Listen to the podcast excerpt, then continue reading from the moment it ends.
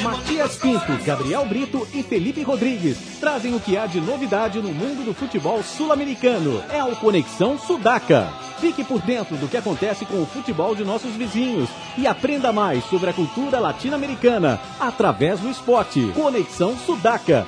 Sexta, às 8 da noite, na Central 3.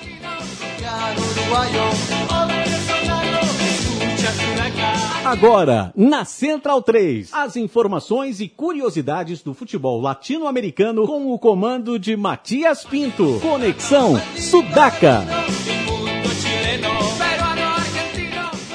Buenas ouvintes, mais uma sexta-feira, mais um Conexão Sudaca aqui na Central 3. O último programa da temporada, já que semana que vem tiraremos licença, mas não lhes abandonaremos, pois falaremos da Copa do Mundo e de como as seleções sudacas enfrentarão o Mundial aqui no Brasil.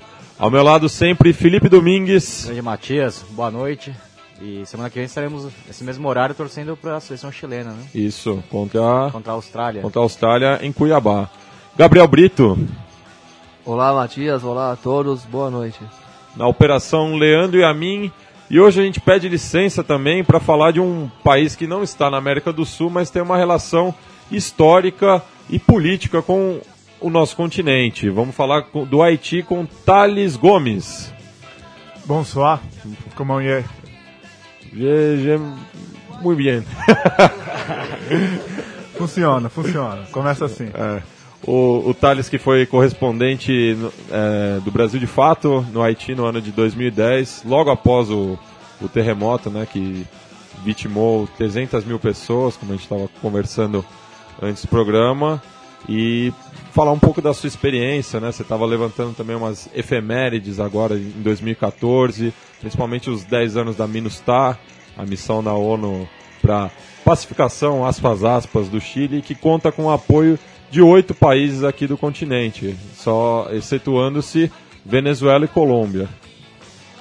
E Cuba também, que não tem exército de ocupação lá. Na presença de Cuba e da Venezuela são uma presença civil, uma presença de, co de cooperação, de colaboração, como deveria ser, né? Solidariedade internacional sem armas.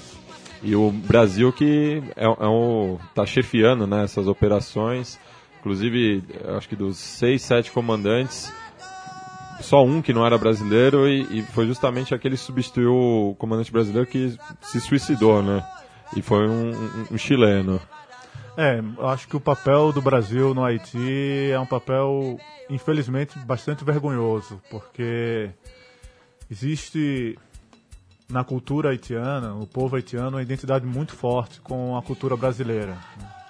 Isso se deve muito ao futebol, que acho que a gente vai conversar bastante sobre isso, mas há também uma identidade racial, há uma identidade histórica com o papel que o Brasil tem no imaginário latino-americano, né? desse país negro, esse país livre, esse país festivo.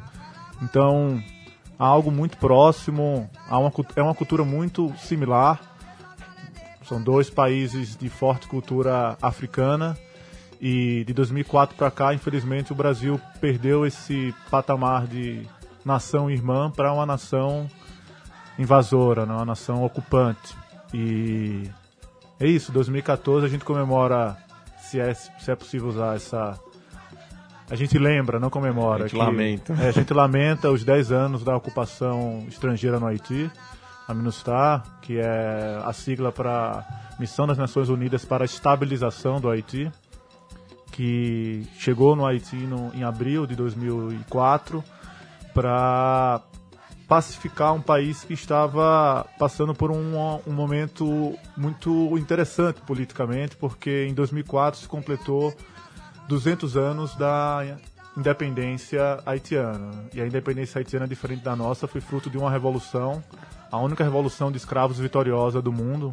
Foram 13 anos de luta e o exército haitiano derrotou nada mais, nada menos que, o- que as tropas e as frotas da Inglaterra, da Espanha e da França. França. É como se hoje alguma nação derrotasse Estados Unidos, União Europeia e Rússia juntos. É. Uma, uma ilha minúscula. Mas. é, E também foi o.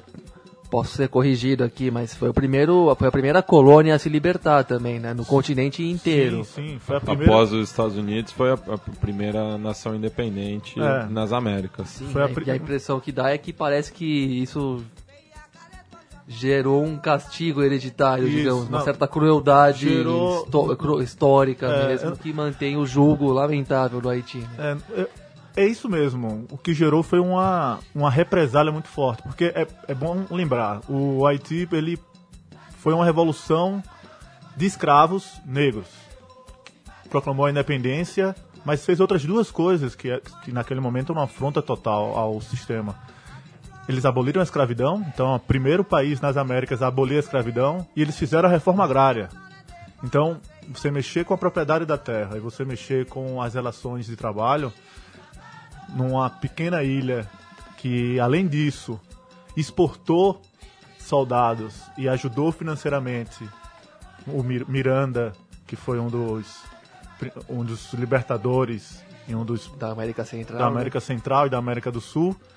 E a represália a isso é muito forte. Né? O Haiti teve que pagar uma dívida da independência equivalente a quase 5 bilhões. E é uma dívida que na prática se, se, reflete até hoje, né? Se reflete até hoje. O Haiti, do país o Haiti ainda passou é- 100 anos pagando essa dívida da independência, Bom, sofreu embargo, pagando, na verdade. sofreu embargo dos Estados Unidos por mais de 80 anos. Então, é, o Haiti tem hoje, quando você pergunta para alguém quando você, que- qual é a lembrança, qual é a imagem que você tem do Haiti, é sempre uma imagem negativa, a imagem da miséria. Mas nem sempre foi assim. né? O Haiti foi a colônia mais próspera das Américas. O Haiti foi o primeiro país a proclamar a abolição da escravatura. Foi o primeiro país a fazer uma reforma agrária. E ao longo desses 210 anos, esse ano a gente completa 210 anos da independência e da Revolução Haitiana, o que houve foi uma sistemática represália e uma sistemática ocupação e interferência estrangeira no Haiti. A MINUSTAH é apenas o capítulo mais recente Sim. dessa ocupação estrangeira, mas o Haiti sofreu ininterruptas ocupações e De diversos países. de né? diversos países. Na verdade, houve essa ocupação e essa represália francesa logo depois da independência, mas desde 1915 quem comanda efetivamente o Haiti são os Estados Unidos. Em 1900 De 1915 a 1934, os Estados Unidos ocupou militarmente o Haiti. Foram 19 anos Sim. de ocupação militar e foi essa ocupação que construiu a base para a economia haitiana, essa economia haitiana subserviente, assim, né?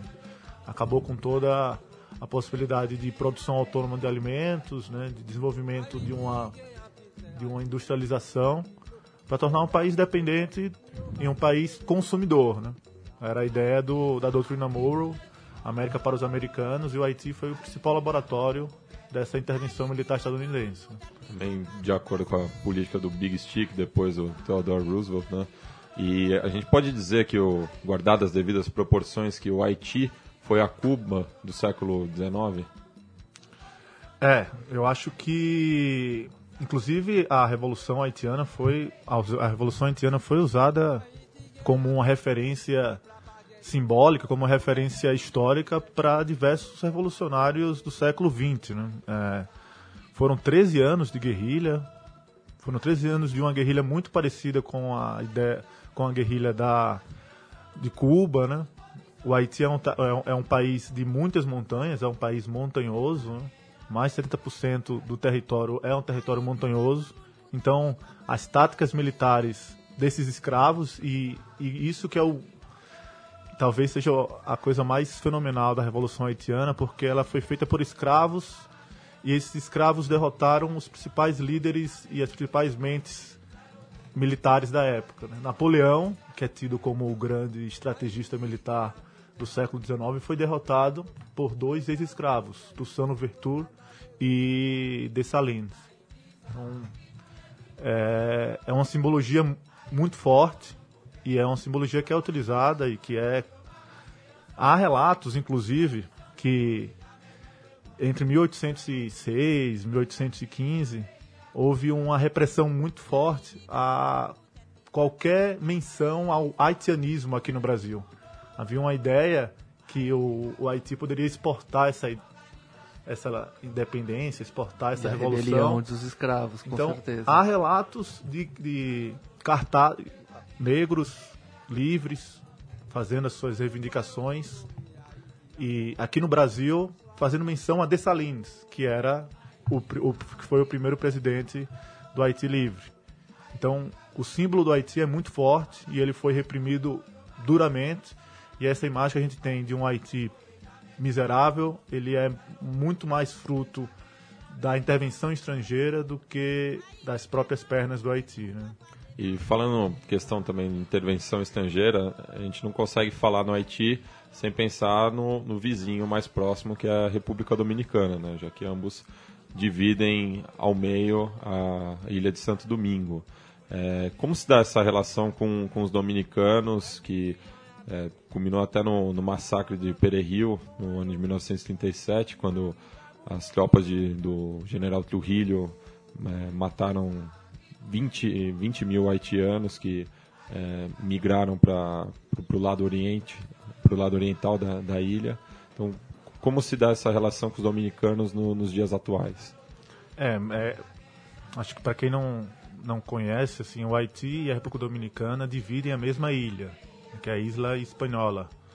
E já foram uma nação única, mas durante o processo de independência do Haiti, a, a coroa espanhola conseguiu manter a República Dominicana como uma colônia sua. né? E a consequência principal dessa, desse empobrecimento do Haiti pós-independência é que o Haiti se tornou uma nação migratória. Estima-se que um terço da população haitiana esteja fora do Haiti. E, obviamente, um dos principais destinos é a República Dominicana. Quase um milhão de haitianos está na República Dominicana trabalhando. É o mesmo número de, dominican... de, de haitianos nos Estados Unidos. Então, há uma presença muito forte de haitianos na República Dominicana, de trabalhadores haitianos na República Dominicana. E, obviamente, esses fluxos migratórios causam e causaram um desconforto e causaram uma aversão muito forte para a economia da República Dominicana. Há sim esse massacre, é um massacre que é bastante ainda é bastante dolorido, ainda é bastante lembrado, mas a relação hoje é uma relação que talvez precise, por exemplo, durante o logo depois do terremoto, o presidente da República Dominicana se colocou, abriu as fronteiras, não se colocou à disposição para ajudar o Haiti. Eu não colocaria a República Dominicana como o principal empecilho para o Haiti. Acho que a República Dominicana é mais uma nação que sofre dos mesmos males, mas que talvez nesse momento histórico esteja com uma economia mais desenvolvida que o Haiti. Eu, se fosse para pensar os principais problemas do Haiti, eu colocaria a União Europeia, colocaria a Minustar, colocaria os Estados Unidos como essa intervenção constante da economia haitiana. É, se a gente falou de um, de um empecilho na República Dominicana, que foi o Trujillo, também teve a sua cara metade no Haiti, né? Os, os do Valier. Sim. Queria que você falasse um pouco de pai e É. filho. É. 2014 é esse ano simbólico porque em 1804 foi proclamada a independência. Em 1934 acabou a ocupação estadunidense. né?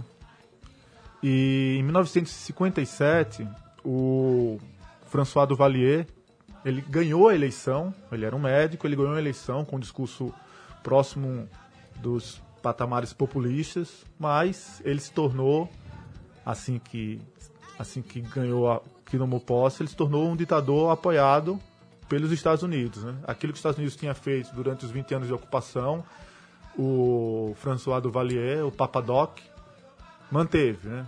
Essa ideia da abertura das fronteiras, de uma economia totalmente dependente, de exportar tudo, todo tipo de produção dos Estados Unidos né?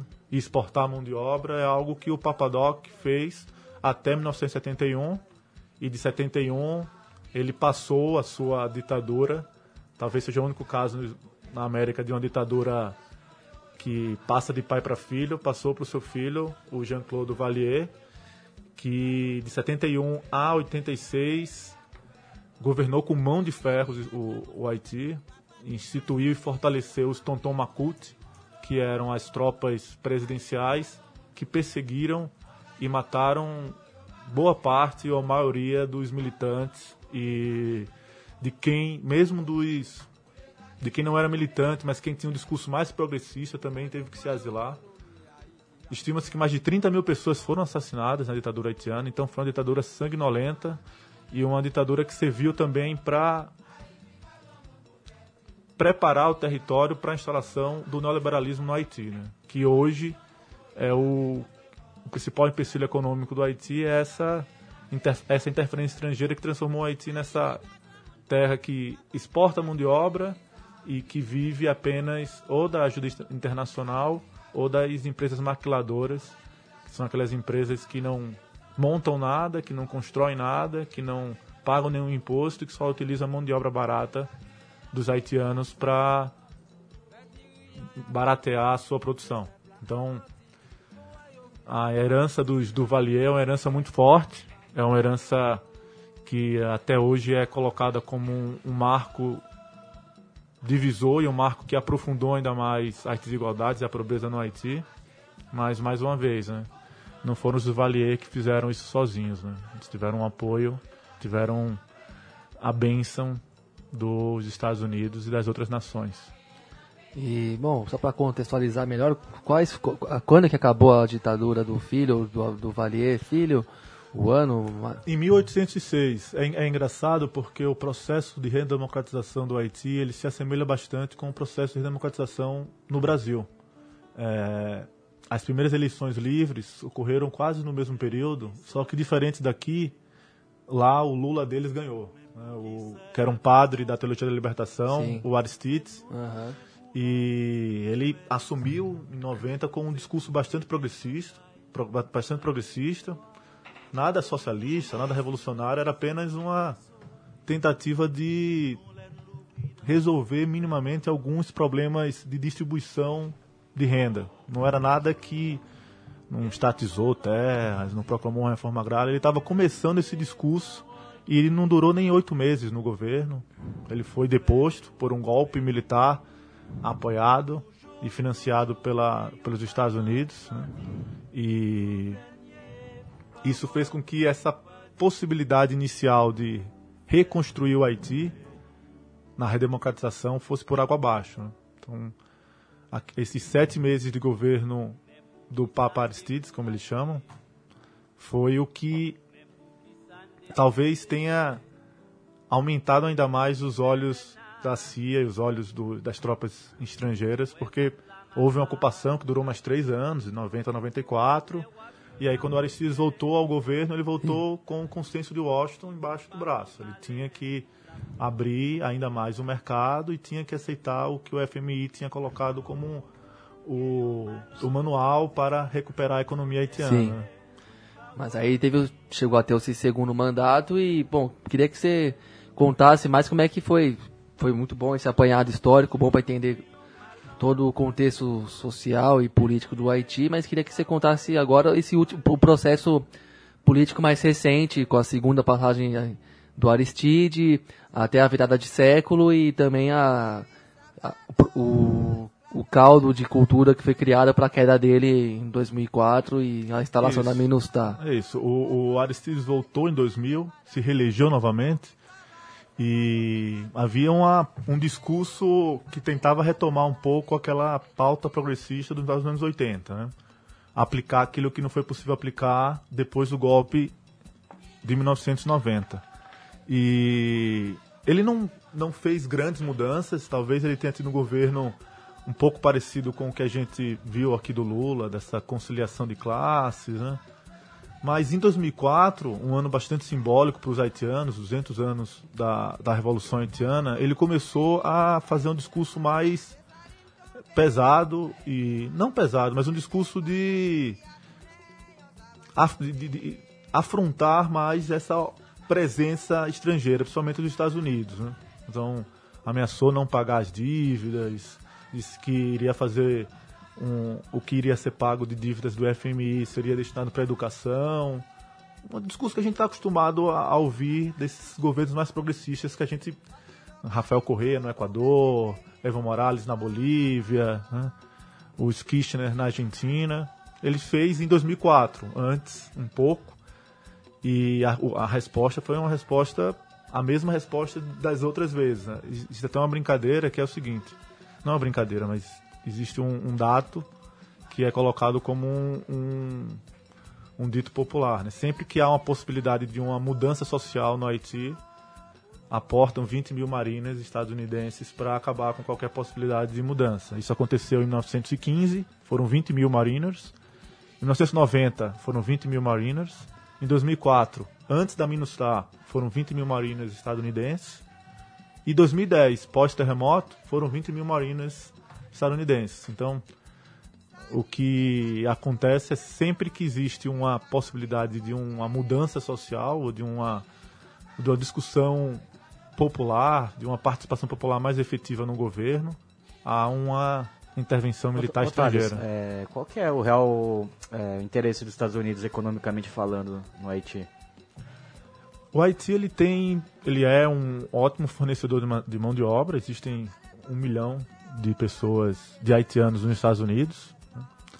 Existe também as empresas maquiladoras, que são essas empresas somente do setor têxtil, que tem a sua fábrica, que tem uma parte da sua produção lá, que é apenas de montar. Então tem um jeans, ele traz a, a, o tecido e os botões e lá apenas eles montam. Né?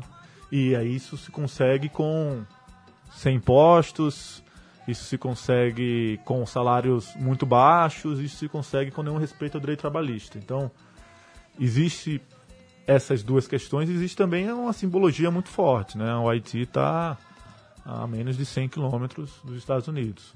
Então há um, um temor que, com o histórico haitiano, esse histórico de luta, esse histórico de participação e de radicalização popular, de que se os Estados Unidos não interferirem, ele pode desestabilizar aquela região do Caribe. Por isso que a MINUSTAH, a ação da a missão da, da ONU em 2004 se chama se propôs a estabilizar o Haiti, né? Porque era isso, essa era a discussão, essa é sempre a questão.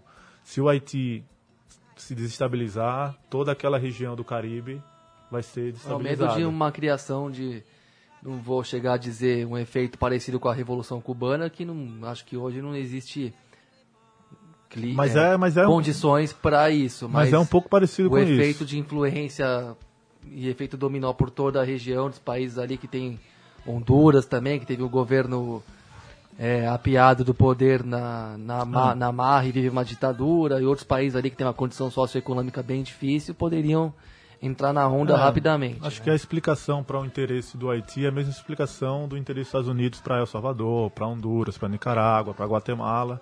Sim. É mesmo passado o século, é aquela ideia da doutrina Monroe, né? Aquilo ali é, é ainda é o quintal e aquilo ali tem que ser primeiro para o interesse dos Estados Unidos, interesses não são interesses patrióticos dos Estados Unidos, mas são interesses comerciais, interesses financeiros das empresas estadunidenses. Para daí depois... uma embaixadora que me foge o nome agora, vamos liberar o Haiti para a entrada da empresa livre no país. É, empresa livre, não é falou isso. do claro, claro, claro. Da, da, é. e essa é a principal, cidadania e essa é a principal então. crítica para a gente chegar no último momento político do Haiti, que é esse pós-terremoto, né? o terremoto de 2010, 2 de janeiro de 2010, que né, ceifou a vida de mais de 300 mil pessoas, desabrigou outras 1 milhão de pessoas, foi... É, Estima-se que no, durante os 40 segundos de tremor de terra perdeu o equivalente a 130% do PIB do país. Então, é o PIB de um ano, mais 30% foi perdido em 40 segundos de tremor de terra. É, o Haiti já tinha uma dificuldade muito grande a, a, né, financeira e econômica e o terremoto tornou aquilo ainda mais, ainda mais difícil de resolver. E a resposta que a comunidade internacional, que a MINUSTAH e que os governos dos Estados Unidos da União Europeia deu foi essa, né? Vamos abrir o mercado, né? É o mercado que vai ajudar a resolver o problema do, do, do Haiti. Não é um fortalecimento nem do Estado, nem da sociedade civil, é trazer empresas, né? E no campo, muito emblemático, né? Na, na área rural, em 2010, a resposta que os Estados Unidos, as empresas estadunidenses deram, foi a entrada das sementes transgênicas no Haiti. Né? Doados 300 toneladas de semente transgênica de milho da Monsanto para o Haiti. Essa, essa é a ideia de reconstrução e de solidariedade. né? Vamos doar sementes transgênicas, tornar os camponeses dependentes dos herbicidas e fazer com que eles, para continuar plantando, comprem da Monsanto. Fiquem, fiquem dependentes da Monsanto. né? E sem falar do empobrecimento do solo que É. vai, vai gerar essa dependência por muitos e muitos anos. Não é só uma questão do. do E saúde Da- também, é, ninguém sim, sabe o claro. que é que esse, o, o que é que a transgenia faz no nosso corpo, se isso é está relacionado ou não ao aumento do câncer, mas é isso, né? um, um país empobrecido, um país que passa por, passava por uma dificuldade, ainda passa por uma dificuldade financeira muito grande, a resposta que se dá é abrir a economia para as grandes empresas, abrir a economia para no campo agronegócio e na cidade para essas empresas de serviço, né? E no simulacro democrático do, do, do Haiti, como, como tá essa, essa questão? Quem, quem governa o Haiti atualmente? Qual é a. É, é, o Haiti tem dezenas de partidos. né? É difícil pensar o Haiti com essa dinâmica de, de, dos, de qual é o partido que tem maior força, como a gente pode fazer a comparação aqui no Brasil ou nos Estados Unidos. Não existe essa, essas instituições partidárias muito fortes. né? É, tanto que o, o presidente atual ele veio não de uma base partidária, mas ele veio da ele era um músico, um cantor que tinha todo um carisma, que tinha um espaço na mídia e foi eleito. né? É, Inclusive até o Wyclef Jean, né? Que, Wyclef que, é- que é Jean, filho de, que é de haitianos, tentou concorrer à, à presidência. tentou, mas ele, ele não conseguiu. Ele apoiou o, o Mitterrand, que é o atual presidente. Mas a- eu acho que para entender a política haitiana é preciso pensar menos na importância dos partidos e mais nos movimentos sociais. né? O Haiti hoje ainda é um país de- essencialmente agrário, são mais de 60% da população, mais de 60% da população é agrária, está no campo, então os movimentos camponeses haitianos têm uma importância muito forte. né? E, E como é que está o protagonismo desses movimentos no, no momento atual? o... existe uma dificuldade muito grande que é a dificuldade financeira. Né? A dificuldade financeira acaba atingindo todos os setores da sociedade, inclusive o terceiro setor, inclusive os movimentos sociais. Né? Então, existe, dá para citar dois grandes movimentos sociais, o Tete Colete e Paysan, que são, em uma tradução do crioulo, é Cabeças Unidas dos Camponeses, a União dos Camponeses, que nasceu pleiteando a reforma agrária em plena ditadura do Valier, tem uma estrutura muito parecida com o movimento trabalhadores rurais sem terra, que ocupa terra, tenta criar uma conscientização política a partir da ação direta, né, da, das ocupações de terra. E tem um, outro movimento que é o MPP, Movimento Paysan Papaya, que é um movimento de quase 40 anos, que não tem essa pegada de ocupação de terra, mas que tem essa, esse intuito de organização de formação dos camponeses. É, a última vez que eu estive no Haiti foi em 2010. né? Então, o que eu posso dizer especificamente da conjuntura é daquele período que era um período que estava sendo pleiteado principalmente a, o, o que seria a reconstrução do Haiti. A discussão era sobre, bem, somos o país mais pobre das Américas e passamos por um terremoto que matou 300 mil pessoas e desalojou mais de um milhão. Agora é o momento da reconstrução. É o momento de. Estamos no fundo do poço e daqui a gente pode pensar e reconstruir um Haiti diferente. Essa era, essa era a perspectiva, né? Da, da- da- no meio daquela miséria e no meio daquela calamidade, a uma união que pudesse pautar um, um Haiti mais unido, um Haiti mais popular. Mas isso não ocorreu porque quem gerenciou todo e quem gerencia até hoje todos os recursos que vêm como solidariedade ao Haiti não são organizações camponesas, são ONGs estrangeiras, são entidades desses, desses outros países. né? Então, esses movimentos têm uma dificuldade muito grande de organização porque eles não têm pé- pernas e capacidade para se autogerir. Eles dependem dessa ajuda, dessa cooperação estrangeira. E é uma cooperação que ela é bem parecida com a ideia da Monsanto, assim, guardar as proporções, né? Porque há, essas ONGs estrangeiras elas controlam o acesso ao dinheiro. Então, se você precisa ter alguma grana para deslocamento, uma grana para fazer uma formação numa pequena cidade, você precisa fazer um relatório, você precisa fazer um projeto.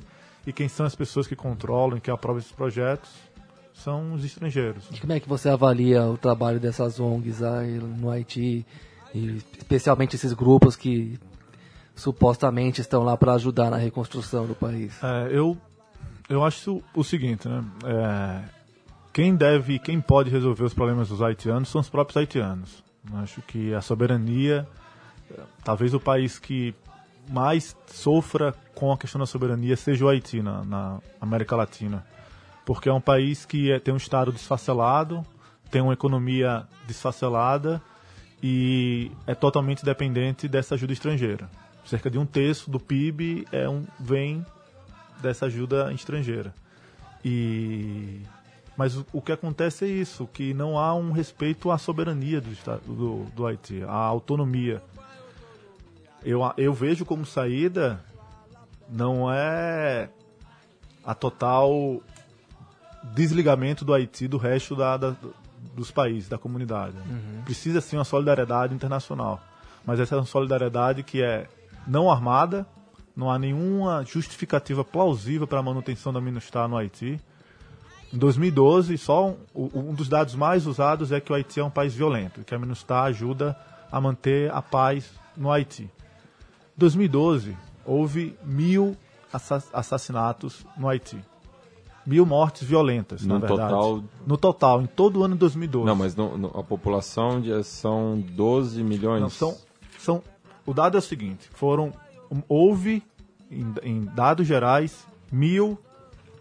Estou com um dado aqui: 1.110 assassinatos. Isso, isso significa uma média de 10 assassinatos a cada 100 mil habitantes. No Brasil, no mesmo ano, foram mais de 50 mil assassinatos. Uma média de 25 assassinatos cada 100 mil habitantes. Então, o Brasil é duas vezes e meio mais violento que o Haiti. A República Dominicana, que é na mesma, a mesma ilha, ela tem o dobro de assassinatos. E nem por isso é ocupada militarmente. E nem por isso se pauta a ocupação militar da República Dominicana ou se pensa numa, numa ocupação militar do Brasil. Então, o Brasil tem sim uma responsabilidade, todos nós, latino-americanos, temos uma responsabilidade com o Haiti. Foi a, é a nossa pátria-mãe, é de lá que sai a nossa, a nossa liberdade. Mas a nossa solidariedade ela não precisa ser armada, ela não precisa ser através de exércitos e ela não precisa ser empresarial. É uma solidariedade entre os povos, solidariedade entre as organizações. Acho que isso, só assim o Haiti pode soberanamente, autonomamente, resolver sua situação. Não é um branco, não é um estrangeiro que vai dizer como o Haiti deve resolver seus problemas. São os próprios haitianos, com o tempo que eles precisam, com as dificuldades que eles possam ter, mas ninguém pode resolver isso pra, por eles. né? A gente só pode estar do lado, não pode estar à frente deles. Ô, Thales, é... É, só, só nesse sentido, o nosso ouvinte Ivan Carvalho está perguntando sobre a retirada das tropas, né? Que parece que a, a- ONU estudou ações para tirar as tropas do Haiti a partir de 2016 e o governo uruguaio recentemente já declarou que pretende tirar ainda esse ano, antes da- das eleições. É, há uma discussão é, muito grande de, de diminuir essa ocupação da MINUSTAH. É, há uma. Isso é prometido desde 2010. Desde que eu estava lá, há uma promessa de saída, mas não há datas concretas. Se você for perguntar para todos os ministros de defesa, o, o, o antigo Nelson Jobim e o Amorim, eles sempre falam: não, vamos sair do Haiti, precisamos pensar um plano de saída do Haiti. Mas é algo parecido com o que os Estados Unidos faz no Iraque, faz no Afeganistão. Não Vamos, consegue sair, na vamos verdade, sair, né? mas, Mas não saem. vai- Porque aí Por- vai fazer uma, faz uma reunião, É, sofre essa pressão dos interessados na, na ocupação do Haiti. Um lobby daqui, lobby dali. Ah, mais um ano, mais dois Não, anos. existe. é, seria muito bom se, o, se em vez de armas, o Brasil conseguisse fazer minimamente uma, uma cooperação comercial assim, mais efetiva. E mais, menos exploradora também. É, né? se pudesse haver uma troca de técnicas, mas o que existe é. Não, As Brasil- empresas que estão lá são empresas que estão em busca dos recursos estrangeiros que aportam para lá como um, um, um rio. É, A brincadeira, não é brincadeira, mas a discussão que se faz é o dinheiro que chega no Haiti, ele passa e vai embora. Sim. Ele não fica lá. Ele é apenas, o Haiti é Ah, apenas uma- uma, Um entreposto. um entreposto de, É. de toda essa grana que chega como cooperação internacional. Né? Então, há muita, muita crítica ao papel da ONG, muita crítica ao papel da Minustar, mas há uma compreensão, há um sentimento de que a solidariedade internacional é muito importante para o Haiti sair de onde está. E tomara que essa saída da Minustar não seja essa saída né, lava, Pôncio Pilatos, né, lavo minhas mãos e vocês fiquem com problema, né? Porque depois de 10 anos há sim uma responsabilidade muito grande do Brasil com o Haiti. Não é à toa que o fluxo migratório está aumentando consideravelmente para o Brasil. O Brasil é uma referência econômica. né? biscoitos brasileiros são vendidos nos supermercados do Haiti.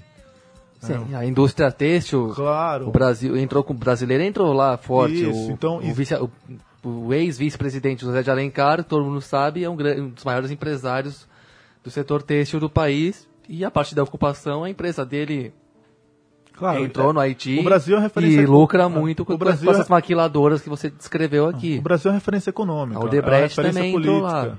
É, então, é, como eu te falei, um terço da população haitiana está fora do Haiti. Esse, o papel das, dos haitianos migrantes é um papel que interfere no PIB. Né? Muito Sim, do PIB né? vem, vem dessas pessoas. Então, não é uma migração humanitária. Eles não estão fugindo da guerra, não estão fugindo de nada. Eles estão buscando melhores condições de Sobreviver. emprego.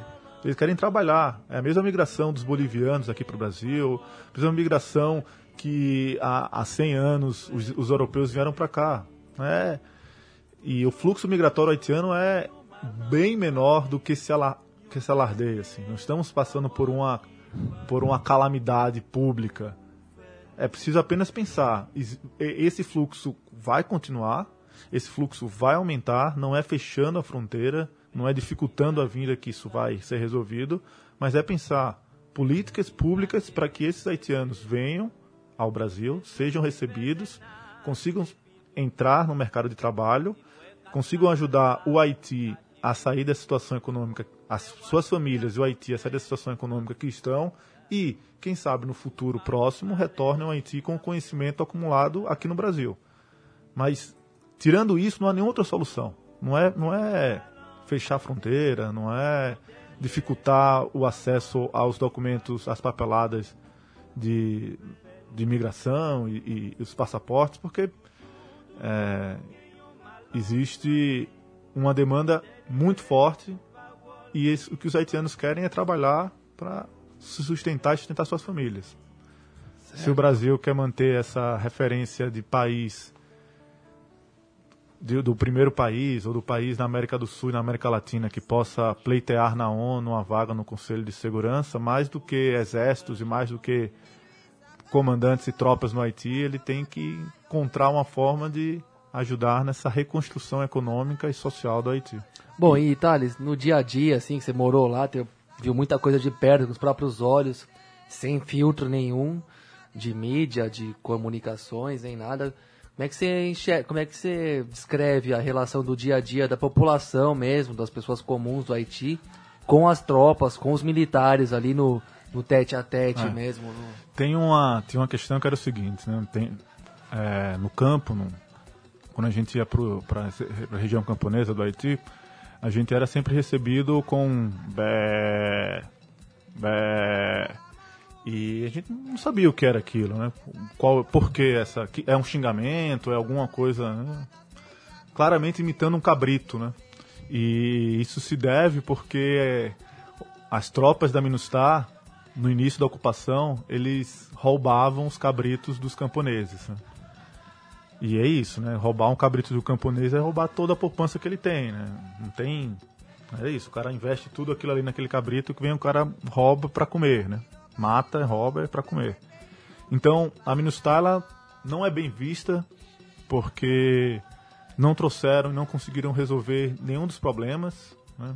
É, é apenas uma presença estrangeira, uma presença ostensivamente militar. Então não é uma relação muito muito tranquila, tanto que a primeira coisa que a gente chegava nas comunidades, a gente falava, meu pai militar, né? Eu não sou militar, meu pai da COAC Minustar, eu não concordo com a Minustar.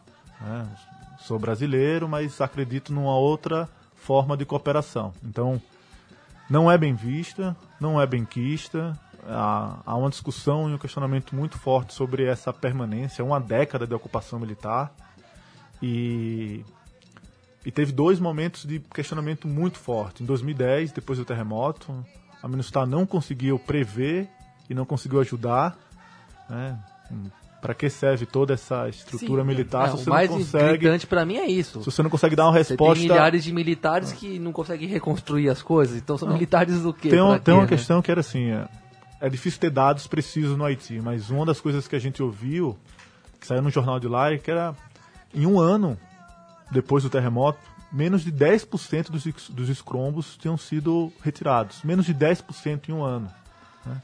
Então, a MINUSTAH, óbvio, que é uma missão de ocupação, que, deve, que controla todas as tropas, que controla todos os serviços públicos, ela é a pessoa responsável por não conseguir coletar, retirar os escombros. É, escombros. É um negócio difícil de acreditar. E nesse mesmo ano, para piorar ainda mais a, a a forma como a Minustar é vista no Haiti, houve a epidemia de cólera, né? Sim. A cólera trazida por tropas da Minustar.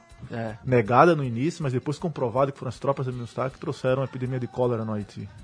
Então, é uma tropa de ocupação que não, que não ajuda a resolver os problemas sociais, que não ajuda a fortalecer estruturas políticas e que ainda mais traz cólera para o país. Né? Então, ah, já passou da hora da, das tropas de ocupação militar saírem do Haiti e de se pensar assim um plano de cooperação internacional, cooperação civil e uma cooperação que dependa menos do Estado e mais das organizações dos movimentos sociais.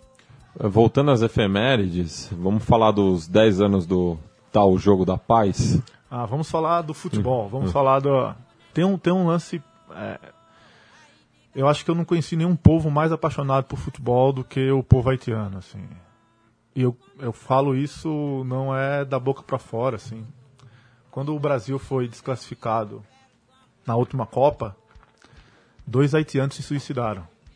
Porque o, o Brasil foi desclassificado da Copa, assim. E quando o Brasil ganhou na Coreia do Sul, o primeiro jogo, a gente tava na principal avenida de Porto Príncipe e foi a primeira festa, primeira grande festa popular depois do terremoto. Assim. O terremoto tinha sido em janeiro, o jogo foi em junho.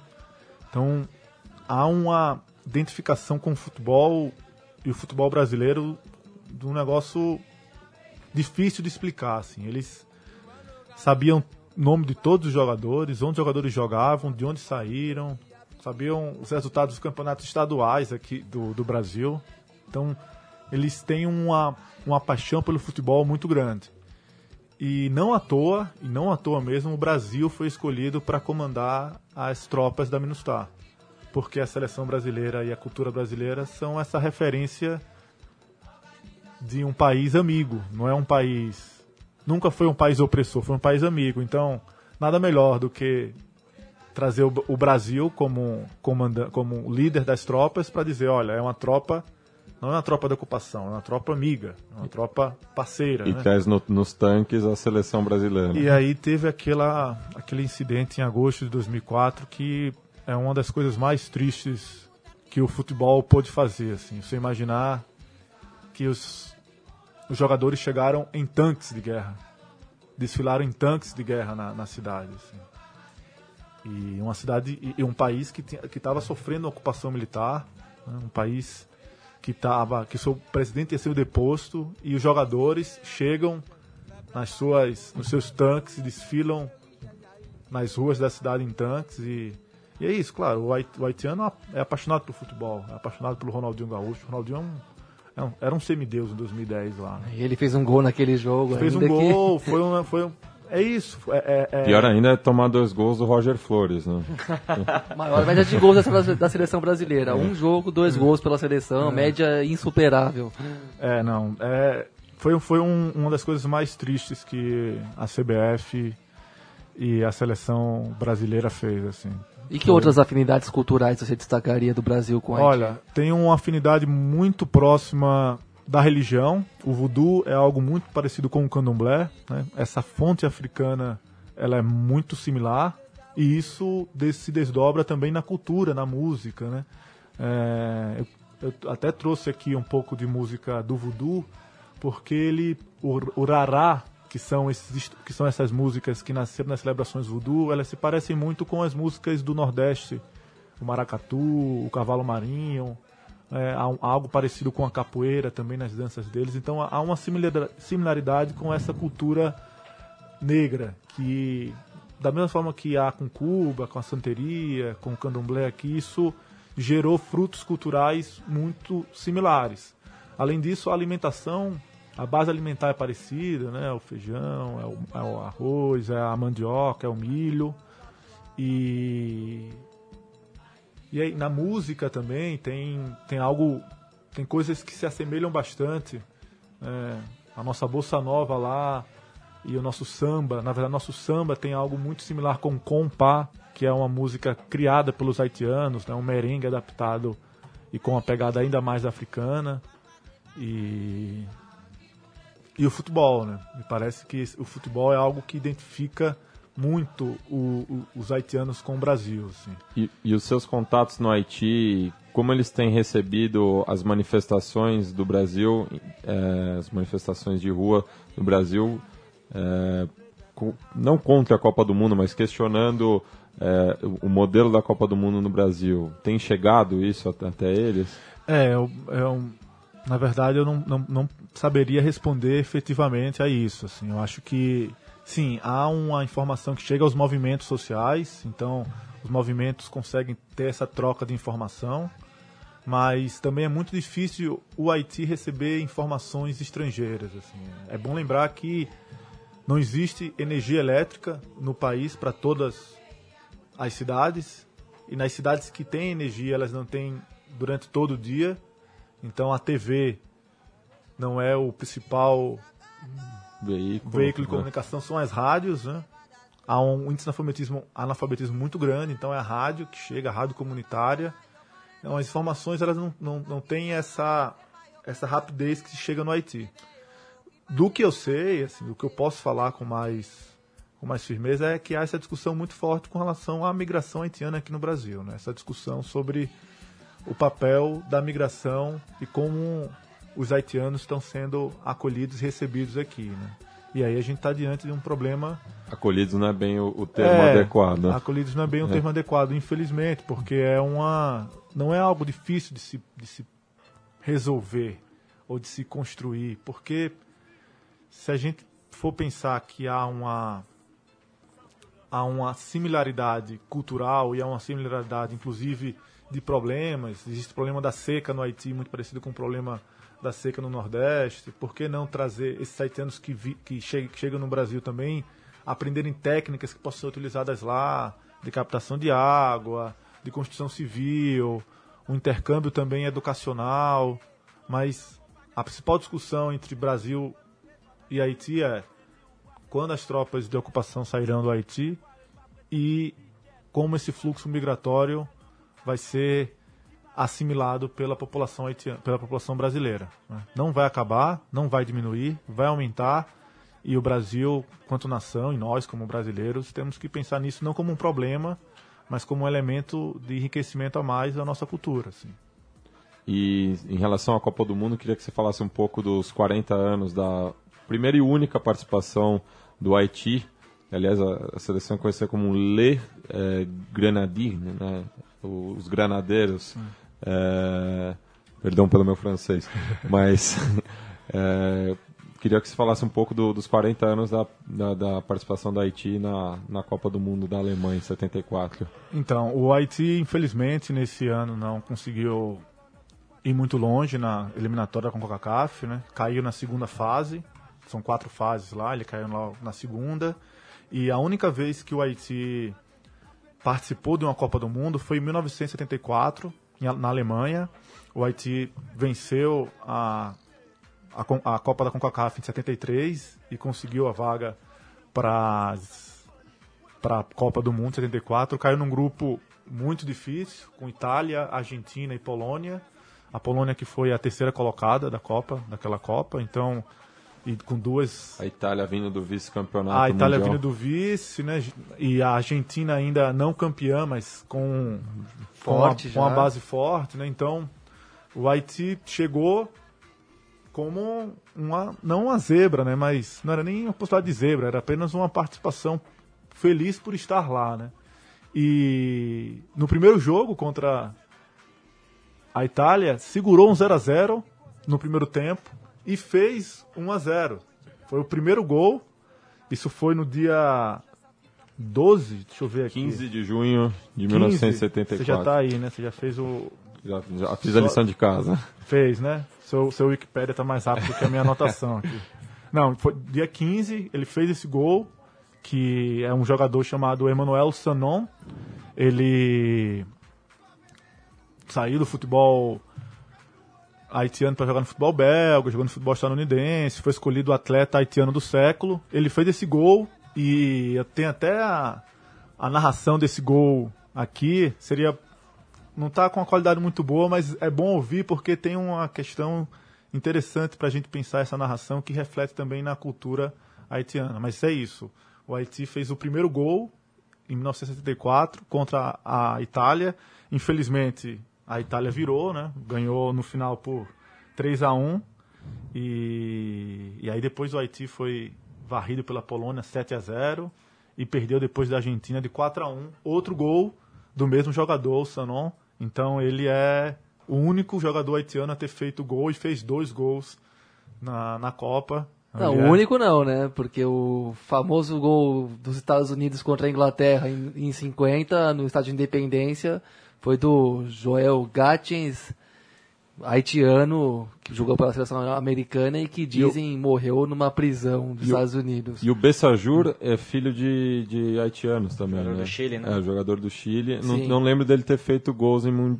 Se ele fez gol na, na África do Sul. Não, não fez não. Não, mas pode fazer agora. É, vai- Ah, então. Então vamos ouvir aí a narração do gol do Mano Sanon.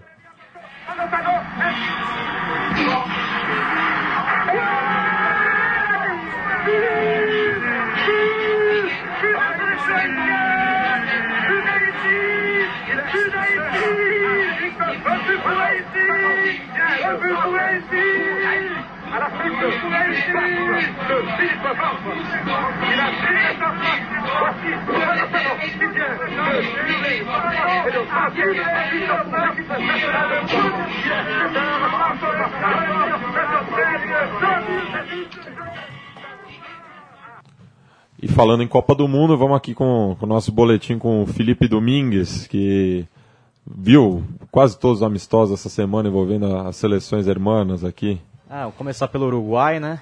É, o Uruguai venceu na sua despedida no centenário. E acho que a boa notícia foi que o Forlan e o Cavani se entenderam, jogaram muito bem, né? O- Parece mesmo que o Forlan vai começar a Copa como titular. E o Soares, como é que tá a situação dele? Ah, o Soares já tá treinando com bola, mas ele. É, o prognóstico é que ele volte só pro segundo jogo, né?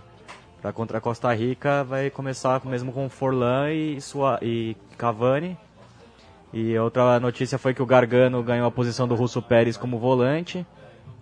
E pelas alas o Ceboja Rodrigues e o Gaston Ramírez, né? O Stuani é outro jogador que vem pedindo pista. É, fez gol nos dois amistosos e é uma outra boa opção que o Tabares tem, né? Ah, falar um pouco do Chile, né? O Chile, eu acho que é, foi quem teve as melhores notícias aí, que é com a volta do Arturo Vidal. O Vidal entrou... Excelente notícia mesmo. Excelente notícia, entrou nos últimos 15 minutos. É, justamente o jogo ainda estava 0 a 0 o, o Chile acabou fazendo dois, dois gols no final ali contra a Irlanda do Norte. E um ótimo, ótimo momento do Alexis Sanches, né? Deu dois lindos passes. O Valdívia também saiu jogando. O Valdívia que estava com, com problema físico. O São Paulo colocou ele como, como meio armador. E ele saiu bem, fez uma boa partida também.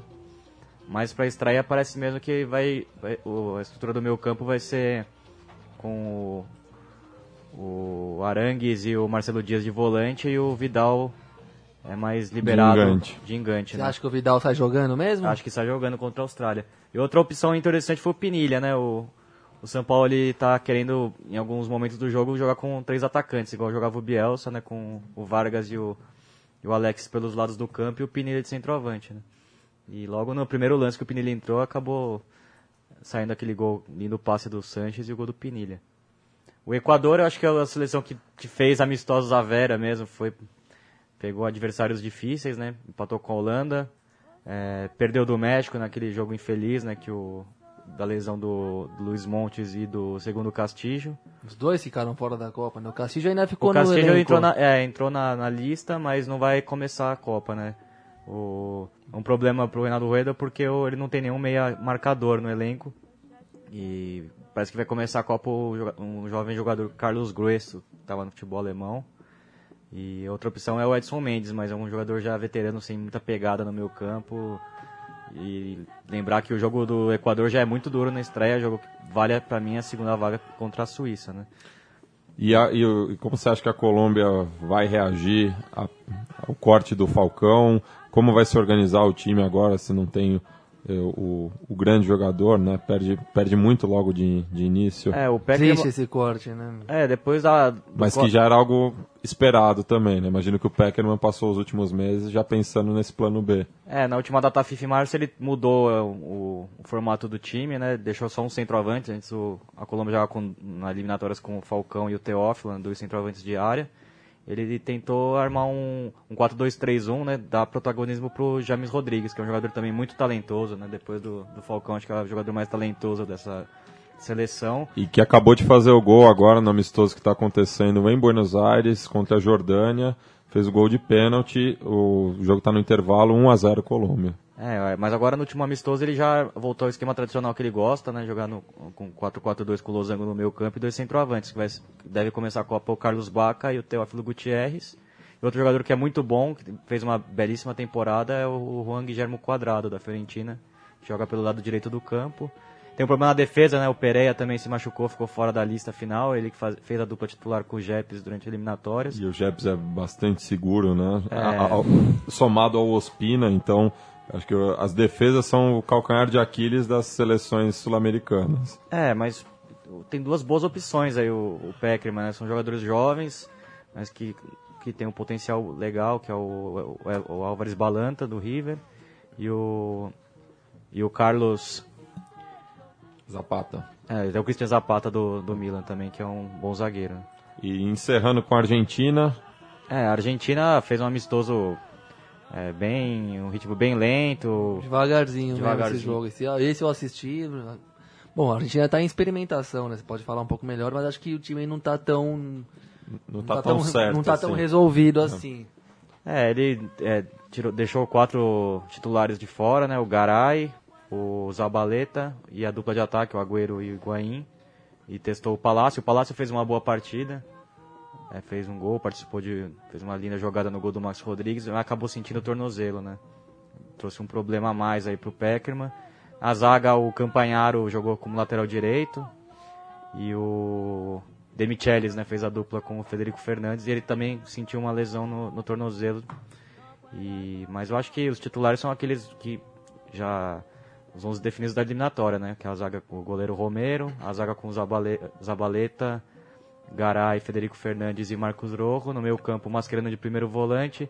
Pela direita, o Gago, pela esquerda, o Di Maria.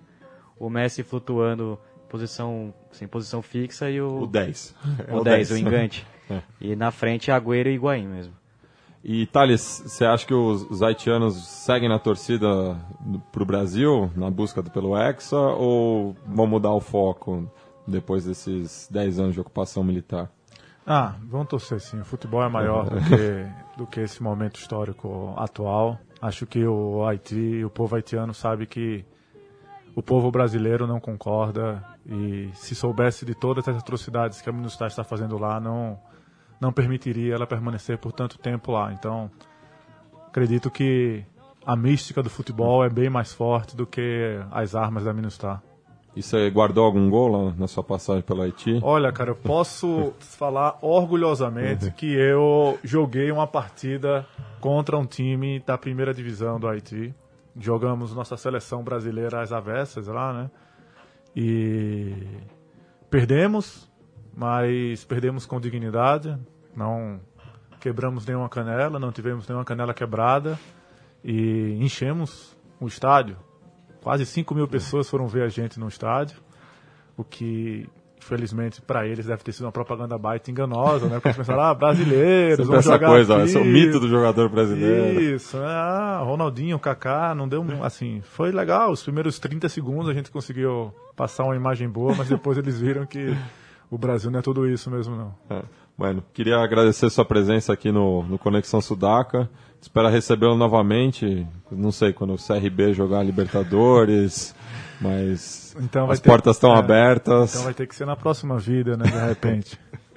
Mas eu queria só. é, eu tenho. Faz quatro anos que eu saí do Haiti e eu ainda mantenho uma relação e uma proximidade muito forte com aquela cultura. E eu queria me despedir com. São, é um pequeno verso que eles cantam nas manifestações, que, que é em criou, e é, é muito bom ser em criou porque é uma língua, é uma língua criada por eles, né? é a língua efetivamente haitiana. E eles falam que é assim, ó, no pá baiguem na batalha, nós não vamos não vamos dar trégua na batalha, no pá fut ceder pro assassino, nós não vamos nos rebaixar aos assassinos. No pá baguem na batalha, nós não vamos dar trégua na batalha, victoire final ser pro pé pior. A vitória final será do povo. Então, eu acho que esse momento que o Haiti está passando é apenas uma curva que vai ascender e nessa ascensão a gente vai estar junto na, em outros momentos, em outras revoluções haitianas. Então, é isso. Então, depois dessa, desse verso muito bonito, a gente encerra a primeira temporada do Conexão Sudaca. É, voltamos no dia 18 de julho, pós-Copa do Mundo. É, vamos estar também aí presente na Central 3 durante esse mês, falando de um pouco de tudo, do que vai acontecer dentro e fora das canchas aqui no Brasil. Vamos ter também presença do- dos nossos amigos que vão estar em trânsito aqui por São Paulo, que vão vir de todas as partes do continente. E vamos encerrar com o gol que o Haiti fez ano Isso. passado. Vamos É, encerrar com só uma explicação. Ano passado, a Itália estava se preparando para a Copa das Confederações, estava ganhando de 2 a 0 do Haiti em São Januário, e aos 80, até os 85 minutos do segundo tempo, todo mundo acreditava que o Haiti estava derrotado, e como uma metáfora da vida e da sociedade, o Haiti ressurgiu aos 85 minutos, empatou o jogo, e o que a gente vai ver aí é a narração em do segundo gol haitiano, que saiu aos 92 minutos do segundo tempo. Jogo esse em São Januário. Então, buenas, até Abraço. o mês que vem.